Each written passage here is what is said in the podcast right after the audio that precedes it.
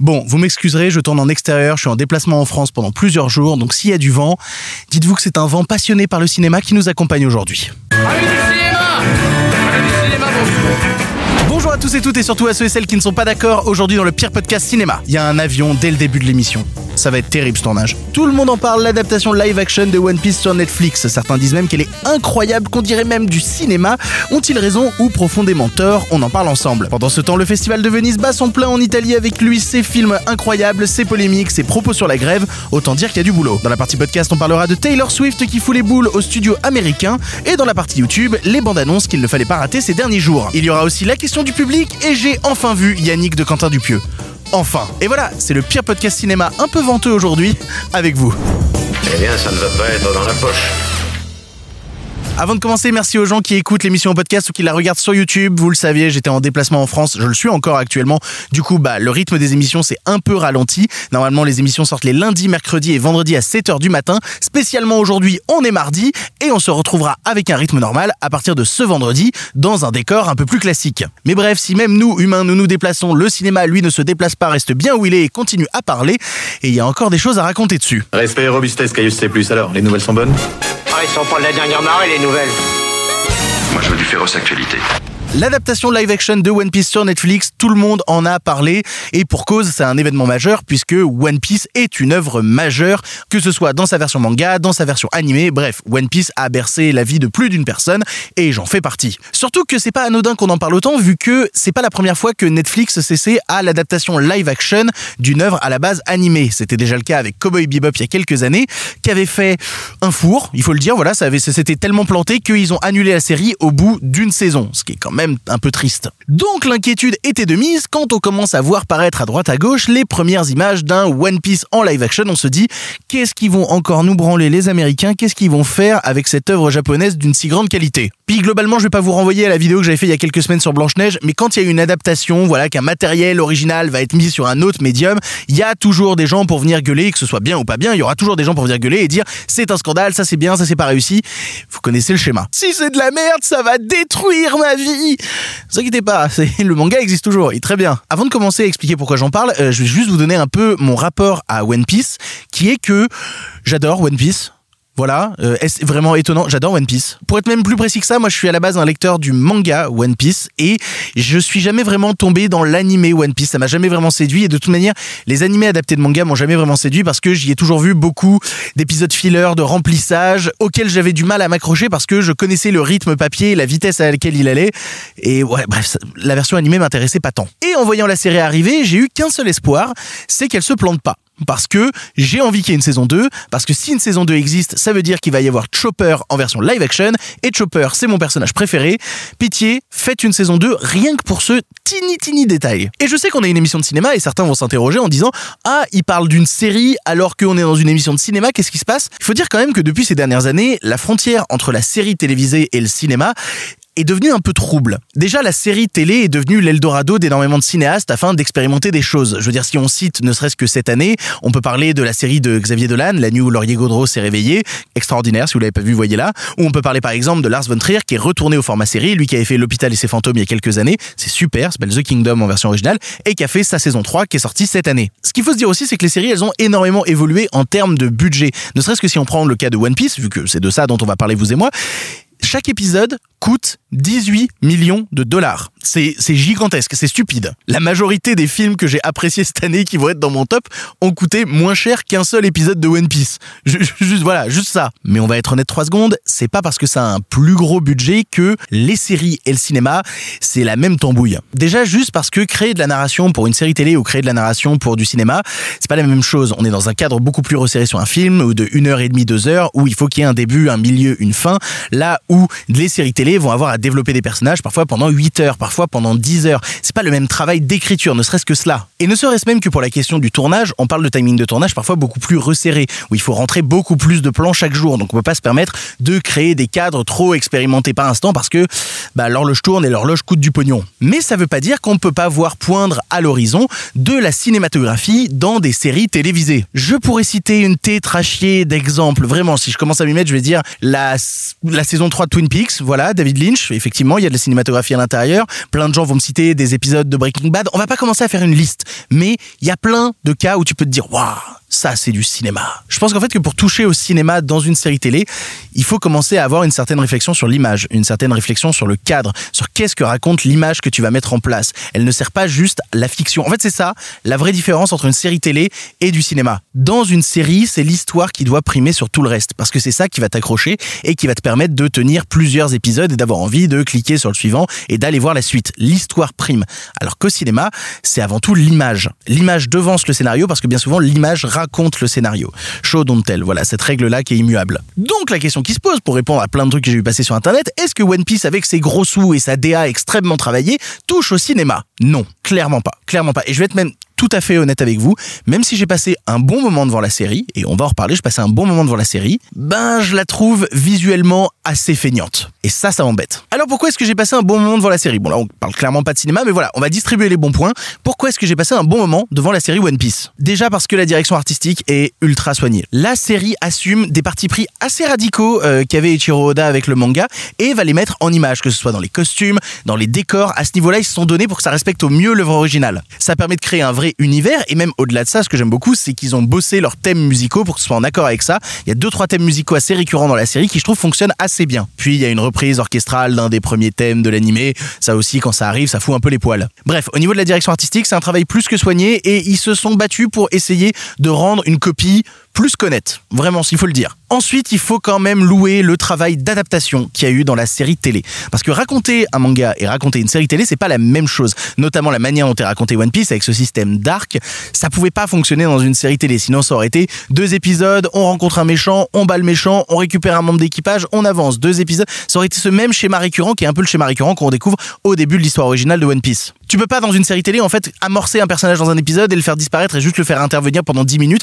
parce que le spectateur aura pas le même ressenti. Il a besoin d'une certaine forme de continuité dans une série télé. À moins que tu fasses un format épisodique à la Doctor Who c'est un épisode, une histoire, mais ça aurait pas vraiment convenu non plus à One Piece. Et justement, la série arrive à pallier au manque de continuité de l'œuvre originelle en supprimant certaines choses pour en rajouter d'autres, mais ce qui permet d'avoir des fils rouges qui vont nous tenir sur l'intégralité de la saison. Par exemple, moi, au tout début de la série, je vous avouerai que j'étais un peu étonné de la surprésence de Kobe ou de Garp, qui sont des personnages qui reviennent normalement bien, bien, bien plus tard dans l'histoire. Je me disais, putain, qu'est-ce qu'ils foutent là? Ils nous font perdre du temps et tout.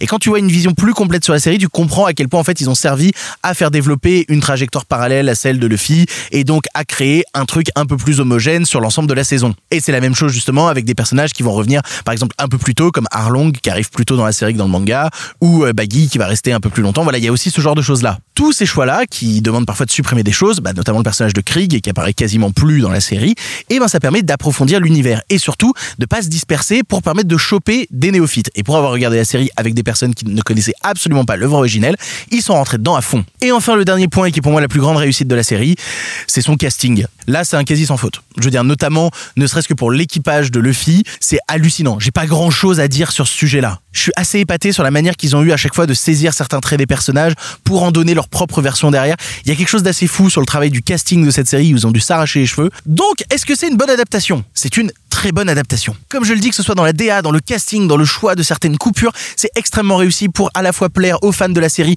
comme aux nouveaux venus. Et ça, c'est une vraie réussite. Et si je veux être tout à fait honnête, il y a une ou deux scènes qui m'ont fait venir les larmes. Le départ de Sanji du Barati, voilà, ça a fonctionné sur moi à 2000% et j'ai versé ma petite larme, il faut le dire. Par contre, maintenant, on va parler d'image. Et là, comme le vent, faut arrêter de déconner. Nous allons faire un petit point technique du cinéma, on va parler objectif de cinéma, on va parler courte et longue focale. Je vous promets que ça va être rapide et très intéressant. Ta caméra, quand tu filmes, tu lui visses un objectif dessus. C'est ça qui va te permettre de donner la profondeur de ton cadre, justement l'objectif que tu auras choisi, la profondeur de ton image. Il faut vraiment que je fasse gaffe aux mots, sinon tous les fans de technique vont venir me rouler dessus. Plus ta focale est courte, plus ton image est immense et les perspectives sont déformées. Plus ta focale est longue, plus tu aplatis l'image et plus tu peux filmer loin. Je simplifie à mort. Les pros de la technique, excusez-moi, ma grand-mère écoute l'émission. J'essaye d'être au plus simple. Je vais faire le résumé le plus rapide du monde que des gens vont détester. Tu vois ton téléphone, ton, ton iPhone et tout. Quand tu, tu prends une photo, tu peux choisir x0,5, x1, x2, x3. Imagine qu'une courte focale c'est x0,5, une longue focale c'est x3. C'est pas vraiment pareil sur un téléphone, c'est un zoom numérique très souvent. Il y a plusieurs focales parfois, parfois non. En gros, l'idée c'est ça. Et ben, toute la série One Piece est filmée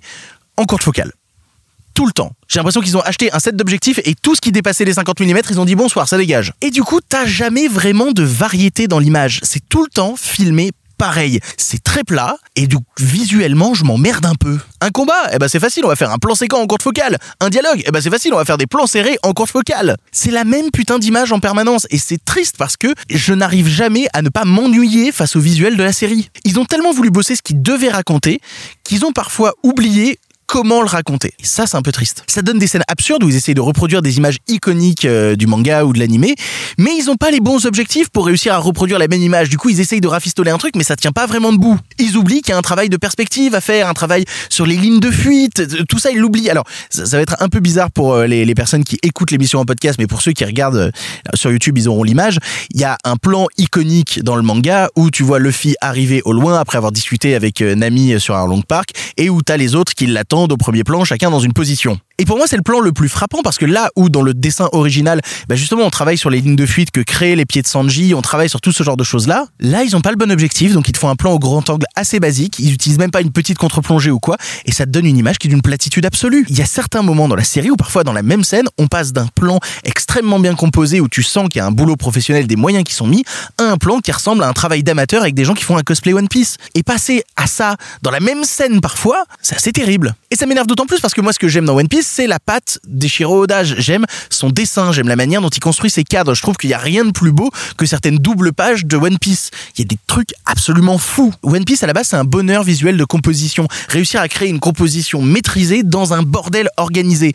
Et là, ce travail de composition-là disparaît dans la série Netflix. Et ça, c'est pas aidé par le fait que forcément sur une série, ben, comme je vous disais, on cherche à homogénéiser parce que très souvent une série, et One Piece c'est le cas, et ben c'est quatre réalisateurs qui font les huit épisodes. Ils s'en répartissent deux chacun, et donc t'as quatre personnes pour réaliser l'entièreté du truc. Donc ils cherchent des petites accroches communes pour réussir à faire quelque chose qui se ressemble dans l'ensemble. Et en plus là, ils sont pas aidés parce que la majorité des chefs opérateurs qui ont bossé sur la série, c'est des gens qui il y a encore deux ans étaient des assistants lumière, des assistants caméra, et qui là se sont retrouvés propulsés chef up. Donc ça va bien souvent donner quelque chose de passable, mais jamais transcendant. Grand lumière pas dingue, et hop, euh, on avance. Donc j'ai bien aimé la série One Piece, vraiment. J'y ai passé un moment très sympathique, très sympathique et honnête. Et en vrai, vu l'ampleur du projet, vu le pari casse-gueule que c'était réussir à en tirer ça, ça tient déjà un peu du miracle. Mais après, il faut pas non plus sombrer dans le nivellement par le bas. C'est pas parce que ça avait toutes les chances d'être nul à chier que quand c'est correct plus, il faut crier au génie. Parce que oui, c'est probablement l'une des meilleures adaptations live action que nous a offert le cinéma américain, après Speed Racer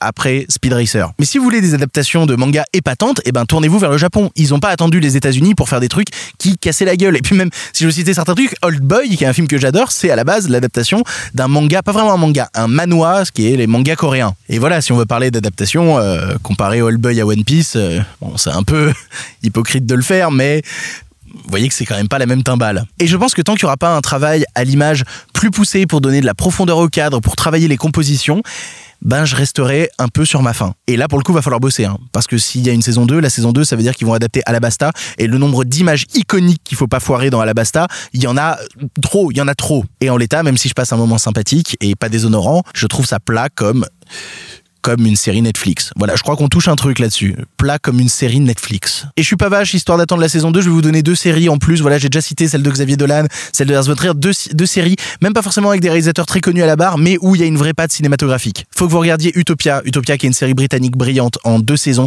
dont l'intégralité est disponible gratuitement, gratuitement sur le site de arte.tv. Ça raconte l'histoire d'une bande de fans de comics qui un jour vont tomber sur la suite de leurs comics préférés et se rendre compte que ça dissimule un complot mondial et des agents du gouvernement vont essayer de les assassiner. Vraiment, c'est une des œuvres les plus folles de la décennie 2010. Si vous n'avez pas vu Utopia, comme je vous dis, disponible gratuitement sur arte.tv, vous allez avoir votre lot d'images iconiques à l'intérieur, je vous préviens. Et à côté de ça, vu qu'on fait des reco-séries, et je crois que j'en ai jamais parlé dans cette émission, faut que je parle de ma série préférée, qui est The Leftovers. Voilà, The Leftovers, c'est brillant, créé par Damon Lindelof, qui est le papa de Lost, et qui raconte l'histoire de l'humanité. Et un jour, il y a 2% de l'humanité qui disparaît du jour au lendemain. Et comment est-ce qu'on fait pour vivre après ça? Et je pense que The Leftovers possède bon nombre de cadres qui m'ont marqué à jamais. Vraiment. Et je suis sûr que toi aussi t'en as d'autres. Tu vas dire ah telle série, telle série. Mets-les dans les commentaires de la version YouTube. Vas-y. Ça m'intéresse. Et nous, on va avancer. On va reparler de cinéma. On va parler festival de cinéma. Pendant que dans la partie image, le soleil commence à poindre à l'horizon, je vais être cramé très rapidement. Le Festival de Venise bat son plein actuellement et avec lui son lot de films qui font débat et de polémiques qu'il faut décrypter. Bon, s'il y a bien un film qui a fait l'unanimité pour l'instant au Festival de Venise, c'est Poor Things de Yorgos Lantimos.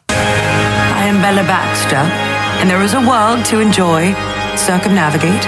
It is the goal of all to progress, grow. Pour vous donner une petite idée, hein, je cite souvent euh, Rotten Tomatoes parce que c'est un agrégateur critique pas toujours précis mais qui est toujours un petit peu symbolique. Pour un film comme Poor il vient de démarrer à 100% toute la critique est dithyrambique à son sujet. Les journalistes parlent d'un film à l'imagerie hallucinante, à la sexualité très prononcée et où Emma Stone brille de mille feux. N'a-t-elle jamais pas brillé Emma Stone? Ma phrase était pas très française. Bon, vous savez, le film a été repoussé vu qu'il euh, y a une grève à cause des studios qui refusent toujours de payer correctement leurs salariés. Du coup, je ne peux qu'attendre avec beaucoup d'envie Things de Yorgos Lantimos. Et surtout, si on veut parler des films qu'il y a à Venise, c'est marrant de voir Things à 100% alors qu'il y a un autre film à Venise qui démarre à 0%, à savoir The Palace, le nouveau film de Roman Polanski il parle d'un film d'une laideur absolue. Ça fait envie. Et puis si on veut rester dans les noms qui font polémique, a été présenté à Venise le dernier film de Luc Besson, Dogman. The devil.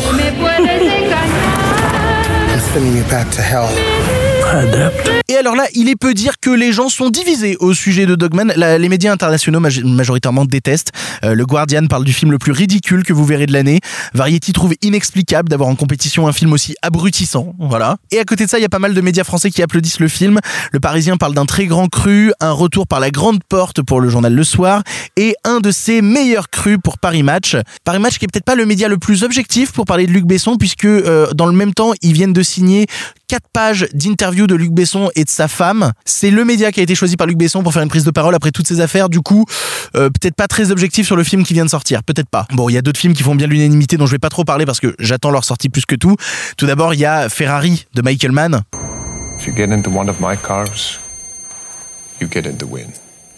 Le film reçoit des éloges, mais ce qui fait surtout parler autour de Ferrari, c'est la conférence de presse qu'il y a eu à la suite du film où Adam Driver s'est exprimé sur la grève qui se tient actuellement à Hollywood. Adam Driver qui est le premier rôle du Ferrari de Michael Mann. Voilà, je, je resitue pour ceux qui n'ont pas suivi. Et Adam Driver a déclaré Je suis très fier d'être ici pour représenter physiquement un film qui ne fait pas partie de l'AMPTP, donc les studios, les plateformes, et pour promouvoir la décision de la SAG, le syndicat des acteurs, qui montre qu'un accord provisoire est une tactique efficace. Pourquoi des petites sociétés comme Neon ou STX International peuvent répondre aux demandes les plus élevées de la SAG, alors que des grosses compagnies comme Amazon ou Netflix ne le peuvent pas. Effectivement, c'est fou ça que des tout petits studios arrivent à comprendre qu'il faut payer les gens correctement et pas les gros. Et dans les autres films présentés à Venise qui ont fait beaucoup de bruit, il y a The Killer de David Fincher.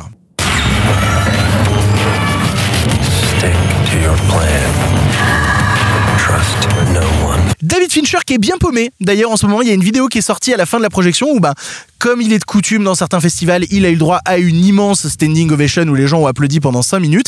Et lui est resté complètement paumé en mode qu'est-ce que je, pourquoi les gens ils applaudissent? Il faut que je parte, il faut que je m'en aille. Vraiment, vous regardez la vidéo, il est paumé. Mais pas autant paumé que quand il a fait une déclaration pendant lui aussi sa conférence de presse, une déclaration sur la grève qui n'est pas de la même teneur que celle d'Adam Driver. Vraiment pas. Parce que David Fincher, quand on lui a posé une question sur la grève, a déclaré Je trouve ça très triste. Je comprends les deux côtés. Tout ce qu'on peut faire, c'est encourager les gens à parler. Voilà, une déclaration bien molle euh, compte tenu de ce qui se passe en ce moment. Et en même temps, on peut pas lui en vouloir d'avoir une déclaration aussi molle quand on sait que ben, The Killer est distribué euh, par Netflix. Je vois beaucoup de gens lui reprocher sa déclaration et il faut pas oublier deux trucs. Le premier, c'est que la DGA, donc le syndicat des réalisateurs, lui, a accepté les conditions dégueulasses qui leur étaient proposées. Donc maintenant, ils seraient bien malvenus de venir les contester. Et ensuite, le film que sort David Fincher, ben il sort sur Netflix. Du coup, bah s'il commence à cracher dans la soupe, ce serait un peu bizarre. Après, rappelons aussi un constat. Hein. Il y a quelques semaines, parlait de 60% des Américains qui soutenaient la grève et euh, le pourcentage a augmenté puisque d'après le Hollywood Reporter, on est maintenant à 72% des Américains qui soutiennent la grève. Les studios ont encore perdu des places et ils sont de moins en moins soutenus dans cette grève. Et à côté de ça, les Français étonnent, comme le film La Bête, qui est le nouveau film de Bertrand Bonello avec Léa Seydoux. Léa Seydoux qui n'est pas venue au Festival de Venise en soutien à la grève qui se déroule actuellement aux États-Unis. Je la cite, hein, en gros, elle a dit qu'elle voulait pas venir célébrer le film en sachant que des milliers d'acteurs et de scénaristes se battent pour sauver leur gagne-pain. Voilà, elle était pas pour parce que ça le faisait un peu moyen. Et c'est pas la première française hein, à prendre position sur la grève, notamment il y a Louis Garrel aussi qui avait appelé les comédiens français à prendre position vis-à-vis de la grève. C'est marrant que ce soit Léa Seydoux et Louis Garrel qui parlent de ça, sachant que c'est deux personnes qui ont énormément travaillé à l'international. Et c'est pas le truc le plus étonnant du film parce qu'on m'a envoyé une photo euh, à la fin de la projection du dernier film de Bonello. Il n'y avait pas de générique de fin. À la place du générique de fin du film La Bête de Bonello, il y avait un QR code qui menait au générique. Alors cette idée d'avoir un QR code scanné pour, pour aller voir le générique, il y a deux possibilités. Soit c'est une volonté artistique, ce qui ne m'étonnerait pas beaucoup de la part de Bonello, voilà, d'avoir ce genre de volonté artistique-là. Soit alors c'est juste que le DCP du film qu'ils ont envoyé à la projection à Venise était pas terminé, qu'ils n'avaient pas encore eu le temps de faire le générique, et du coup ils ont fait le générique à part, et pour que les gens puissent quand même en profiter, ils ont mis ce QR code. Et c'est pas étonnant, il y a beaucoup de films qui sont présentés en festival, parfois sans générique, on pourrait en citer trop. J'en ai vu plein, voilà. Bref, à la fin de la semaine, on en saura plus parce que là, au moment où je tourne, le dernier film de William Fredkin, voilà, post-mortem malheureusement, vient d'être diffusé à Venise. Et puis va être diffusé aussi le nouveau Woody Allen, qui je pense va faire beaucoup de bruit. Euh, et on aura aussi par exemple Priscilla de Sofia Coppola. Et on se fera un gros bilan lundi sur le palmarès et qui qui sait qui a gagné le Lion d'Or de Venise. En attendant, on avance. Hey, si tu écoutes ça, c'est que tu es dans la partie podcast de l'émission. En effet, sur YouTube, on regarde des bandes annonces et il y en a des très très bien aussi. Va voir la version YouTube. Mais nous, ensemble, j'avais envie qu'on parle de Taylor Swift. Tout à fait. Je sais pas si vous avez suivi, mais euh, Taylor Swift a une fanbase de malade. Voilà, c'est pas nouveau. Et déjà que sa tournée marche très très très très bien en ce moment, que tout est sold out et que les places se revendent extrêmement cher, et ben quand son concert a été annoncé pour être diffusé dans des salles de cinéma, on s'est rendu compte d'autant plus à quel point elle a une communauté de fans hardcore. Alors je vous en parlais dans une précédente émission, voilà où je parlais de Metallica.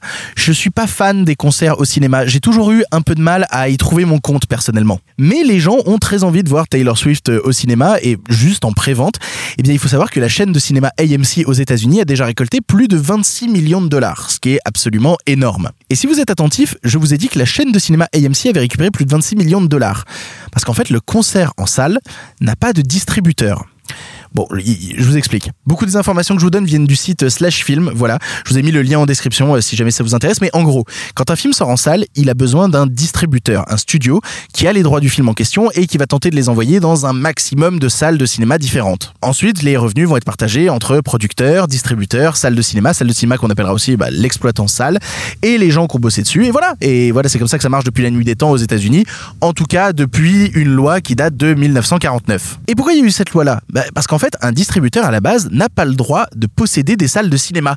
Bah oui, parce que imaginez une salle de cinéma achetée par Disney, elle diffuserait que des films Disney et du coup elle écraserait la concurrence et d'autres films de plus petits studios. Ce serait juste l'enfer. Et c'est la même chose pour une salle de cinéma Netflix. Voilà, elle pourrait diffuser que du Netflix et oublier tous les autres films, ce qui serait extrêmement violent. Mais ça, c'était le deal de base et la loi a été changée aux États-Unis en 2020, ce qui veut dire qu'aujourd'hui aux US, Disney peut avoir ses propres salles de cinéma. Netflix aussi peut avoir ses propres salles de cinéma. D'ailleurs, Netflix a déjà racheté un cinéma à New York. Bref, c'est déjà en marche. Et Taylor Swift, elle a eu du pif parce qu'elle s'est dit, bah, je vais directement aller voir la chaîne de cinéma AMC aux US et négocier en secret avec eux pour imposer mon film dans leur salle quand je le désire. Et ça, ça fout bien bien bien les boules au studio qui avait des grosses sorties prévues à ce moment-là et se retrouve débordé par la vague Taylor Swift.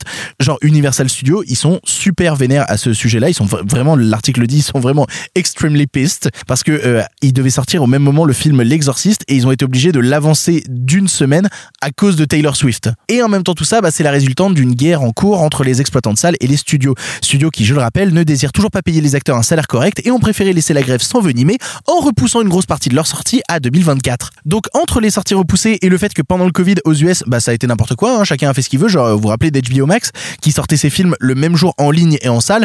Bah disons que les salles avaient des raisons de pas être très très contents face au studio. Et ça en vrai, si on commence à prendre un peu de recul, bah, c'est peut-être une première étape pour que AMC justement, bah, cette chaîne de cinéma américaine, devienne distributeur en plus d'être exploitant. Parce que si les studios américains ne trouvent pas vite un deal dans cette grève, bah faudra remplir les salles. Et on pourra se passer des studios pour ça. Pourquoi se faire chier avec les studios qui font n'importe quoi et traitent mal les gens avec lesquels ils travaillent quand on peut juste distribuer les films nous-mêmes? Est-ce une nouvelle pierre qui s'effondre dans le système des studios? Peut-être. Peut-être pas. Est-ce, ça y est, un grand shift dans le cinéma américain qui rebattra toutes les cartes? Une nouvelle ère dans ce cinéma sclérosé par les blockbusters? Peut-être, peut-être pas. Seul l'avenir nous le dira. Les nouvelles n'étaient pas très fraîches, en effet. C'est l'heure de la question du public, vous le savez, à chaque émission, vous pouvez poser une question. Pour ça, il suffit de me suivre sur Instagram et euh, bah, je fais des stories en mode Eh, posez une question !» et vous pouvez poser une question. Et la question du public aujourd'hui vient de Julien B92 qui demande des news du festival de Deauville. Euh, Il y en a, il y en a pas tant. Il y en a pas tant. J'avais déjà parlé du Festival de Deauville, qui est le festival du cinéma américain de Deauville, et du fait que c'était un peu compliqué de tenir un festival du cinéma américain dans un contexte où le cinéma américain, lui, est à l'arrêt. La majorité des comédiens et comédiennes qui avaient prévu de venir au festival ont complètement décommandé parce que, bah, au vu de la grève, ils peuvent pas. La seule personne qui a pu venir, c'est Emilia Clarke. Emilia Clarke, alors je sais pas, elle bosse sur des productions américaines, donc est-ce qu'elle se met en porte-à-faux? Et en même temps, Elle vient peut-être en tant que productrice et pas en tant qu'actrice. Et en même temps, elle est née à Londres, donc elle est britannique, elle est pas américaine. Je suis étonné de sa présence. En tout cas, c'est pour le film Pod Generation. Et quand elle a pris la parole au micro, elle a apporté son soutien à la grève. Du coup, euh, tout est pardonné? Tout est pardonné. À côté de ça, le président du jury cette année à Deauville, c'est Guillaume Canet. Guillaume Canet qui a rendu euh, en ouverture un grand hommage au photographe et réalisateur Jerry Schatzberg qui était là. Et, euh, et je trouve ça marrant parce que le cinéma de Schatzberg et de Guillaume Canet, on est quand même sur deux opposés. Beaucoup de points en commun entre les deux, dis donc, oui, énormément de points en commun. Et dans les petites news de Deauville, il y a Luc Besson, voilà, qui était à Deauville pour présenter Dogman après l'avoir présenté à Venise et qui a reçu beaucoup, beaucoup, beaucoup d'applaudissements. Voilà c'est existant. Après, c'est difficile d'avoir plus de news concernant Deauville parce que c'est un festival minime. Je ne sais pas leur manquer de respect de faire ça parce qu'ils font un travail fou à Deauville, mais ça reste quand même un plus petit festival qui va dans sa sélection récupérer du Venise, du Cannes, du Toronto et même au-delà de ça, va diffuser parfois des films américains déjà sortis dans les salles américaines, genre notamment dans leur sélection cette année, ils ont Past Lives qui est sorti depuis très très très très très longtemps, et déjà sorti en VOD en, en Amérique. Donc c'est compliqué pour un festival comme Deauville d'exister quand il se place en face d'un truc comme Venise où les projecteurs commencent à être de plus en plus mis depuis que Canal Plus a perdu Cannes, ils ont mis un gros accent sur Venise, donc Venise prend de l'ampleur quand même dans ce dont on entend parler en France. Et pour les fans de cinéma de genre, dans le même temps que Deauville, il y a l'étrange festival à Paris, donc même les, fans de petits films un peu chelous, bah, ils vont plutôt aller à l'étrange que d'aller à Deauville. Donc des news, euh, Deauville is still Deauville, avec un cinéma américain à l'arrêt, du coup Deauville is bizarre. Voilà, j'essaie de faire bilingue, tu sais, c'est cinéma américain, euh, c'est terrible. On avance, on avance. Pour le cinéma, monsieur Leblanc, pour le grand écran, pas pour la petite lucarne. Il est l'heure d'un film pour finir. Vous le savez, on termine chaque émission en parlant d'un film et vous pouvez passer dans l'émission, donner vous-même votre avis sur un film. Pour ça, il vous suffit d'envoyer un audio d'environ 3 minutes à l'adresse mail lepirepodcastiné.gmail.com. J'en ai déjà reçu plein là parce que ça fait un moment du coup avec la pause que j'ai fait qu'on n'en a pas fait. Je vais essayer vendredi de mettre quelqu'un. Voilà, je vais essayer vendredi de mettre un des audios que j'ai reçus ou que je vais recevoir. Euh, envoyer un audio. Et ça y est, je peux enfin en parler dans l'émission. C'est le sujet du jour. Il est sorti il y a un mois. J'en ai rien à foutre. J'ai envie d'en parler dans cette émission. On va parler d'Yannick. Ouais Pardon. Je pense qu'il y a un pépin dans votre histoire. Yannick, c'est le dernier long métrage réalisé par Quentin Dupieux et que j'avais extrêmement hâte de voir parce qu'il n'est pas sorti au Canada. Et c'est le premier truc que j'ai fait en arrivant en France, complètement éclaté en jet lag. Euh, 14 heures de déplacement, j'avais dormi 2 heures. Je me suis dit, je vais voir Yannick au cinéma. Quel bonheur! Qu'est-ce que j'ai bien fait? C'est déjà un de mes films préférés de l'année, Yannick. Alors attention, j'ai toujours été extrêmement fan du cinéma de Quentin Dupieux. Que ce soit sa partie plus surréaliste, moins surréaliste, plus absurde, moins absurde, l'entièreté de son cinéma m'a toujours beaucoup séduit. Et j'ai longtemps dit d'ailleurs que mon film préféré, le plus réussi de sa filmographie, c'était Réalité, et que après Réalité, qui était un peu son film somme, eh ben il enchaînait les petits bonbons à grignoter, les petites tentatives de différents styles de cinéma. C'est le sentiment que j'avais avec Au qui était pour moi son hommage justement à une certaine partie du cinéma français des années 70, le sentiment que j'avais ensuite avec Le Dain, qui était sa série B horrifique, et que j'avais encore une fois avec Mandibule, qui était son hommage aux Buddy Movies. Et depuis Incroyable mais vrai, son cinéma a entamé un virage. Il y a une certaine noirceur qui s'est insérée dans ses films. Comme si après la blague, comme si après l'absurde, eh ben il y avait un- une sorte de retour à la réalité qui se devait d'être un peu plus sombre et un peu plus dur. Et Incroyable mais vrai, comme Fumer fait tousser son suivant, c'est des films concernés par le monde qui change, par la vie qui, à un moment, va se terminer. Le fait qu'on vieillit, qu'on a peur de la mort, qu'on a peur de se perdre soi-même, peut-être parfois dans ce qu'on crée. Dupieux semble douter de ce qu'il fait, de ce qu'il crée, de ce qu'il entreprend. Comme si derrière la blague, eh ben, on pouvait plus se permettre de rire parce qu'à côté de ça, le monde et son monde brûlent à petit feu. Le cinéma de Dupieux est devenu un cinéma inquiet, un cinéma qui doute. Et Yannick est sûrement le pur exemple de cela et sûrement son meilleur film. Parce que vous connaissez le scénario, c'est l'histoire d'un type qui est en train d'assister à un vaudeville et qui arrête le vaudeville en plein milieu pour dire non, là en fait on s'amuse pas, on se divertit pas, on arrête ce truc parce que c'est pas bien. Et dans le personnage de Yannick, j'ai l'impression de voir Dupieux, Dupieux qui dit on arrête l'humour. Là tout de suite on arrête la petite blague facile parce que on mérite mieux que ça, on mérite de faire mieux que ça, de divertir mieux que ça. Et c'est étonnant d'ailleurs de voir ce propos-là associé à un dispositif plus resserré parce qu'on parle d'un film qui a été tourné en six jours, qui a coûté assez peu cher. C'est un film qui dit stop, qui dit faut revenir aux choses simples, mais qui en même temps l'héritage d'années et d'années de blagues qui ont été digérées. Et maintenant, ces blagues-là, il faut leur donner un sens. Qui plus est, en plus, c'est un, film qui assume un certain héritage français du film de dialogue, du film verbeux. C'est pas étonnant d'ailleurs que l'affiche reprenne euh, la patine d'affiche qu'il y avait sur Trop belle pour toi de, de Bertrand Blier. Ça veut s'inscrire aussi dans ce cinéma-là de dialogue. Et donc pour ça, il faut des comédiens qui soient capables de donner du texte, de donner vie à du texte et le donner de la plus belle manière. Et alors là, bon, là c'est là c'est festival. Bon, alors il y a Sébastien Chassagne qui est un peu plus en retrait. Forcément, il a un personnage qui a un peu moins de place. Mais ne serait-ce que le duo Blanche Gardin Pio Marmaille, c'est du bonheur, c'est une partition qui défile tout seul. Ils sont d'une efficacité folle et à côté de ça, bah t'as Raphaël Quénard et Raphaël Quénard actuellement dans le cinéma français, c'est une Rolls-Royce. C'est fou furieux de le voir jouer, d'exister à l'écran comme corps de cinéma. Raphaël Quénard, c'est un parfait héritage de ce que pouvait faire Devers à une certaine époque. Il capte l'image et en fait, il obtient de la part du spectateur une sorte de sympathie naturelle parce qu'il vient le choper directement à l'âme en fait. Et tu vois ces mecs-là à l'image se balader, exister pendant 1h07 1h07, un film tellement court, tellement efficace, tellement plus profond en plus que la durée semble annoncer. C'est dingue en fait en si peu de temps d'arriver à parler d'autant de choses, de parler d'art, de parler de notre rapport à l'art, mais aussi, il faut bien en parler, c'est un film émi- éminemment politique. C'est un film qui parle de mépris de classe. C'est un film qui parle justement d'accessibilité à la culture, que cette accessibilité à la culture ne représente pas la même chose chez tout le monde. Et la fin du film me tétanise. Voilà, la fin de Yannick de Quentin Dupieux me tétanise parce que le cinéma de Dupieux est devenu une parenthèse douce, amère, où la blague vient frapper une réalité plus dure. Tu peux rigoler, tu peux t'amuser, mais en coulisses, tout s'affaire à créer du malheur à créer de la tristesse. Comme je disais, le cinéma Dupieux est devenu un cinéma inquiet. Et là où Fumer fait tousser multipliait les inquiétudes par chacune des petites histoires qui étaient racontées, Yannick a une inquiétude principale. Qu'est-ce que c'est que divertir l'autre quand on sait plus se divertir soi-même Qu'est-ce que c'est que le rire quand on sait plus rire soi-même? C'est un film d'une puissance dingue, sûrement la meilleure œuvre de son auteur. Et c'est actuellement le film de Quentin Dupieux qui fait le plus d'entrées en salle, avec un film qui porte d'ailleurs toutes ces thématiques-là. Me dire que c'est ce film-là de Quentin Dupieux qui arrive à séduire autant de gens, je suis trop heureux. Bref, c'est un bonheur. C'est un bonheur si vous n'avez pas encore vu Yannick en salle. Ça fait un mois qu'il est sorti, il est encore dans 500 salles, ce qui est complètement dingue. Voyez Yannick de Quentin Dupieux, c'est une des plus grandes réussites du cinéma français cette année. Non Attends. Non. Yannick. Yannick. Yannick. Yannick.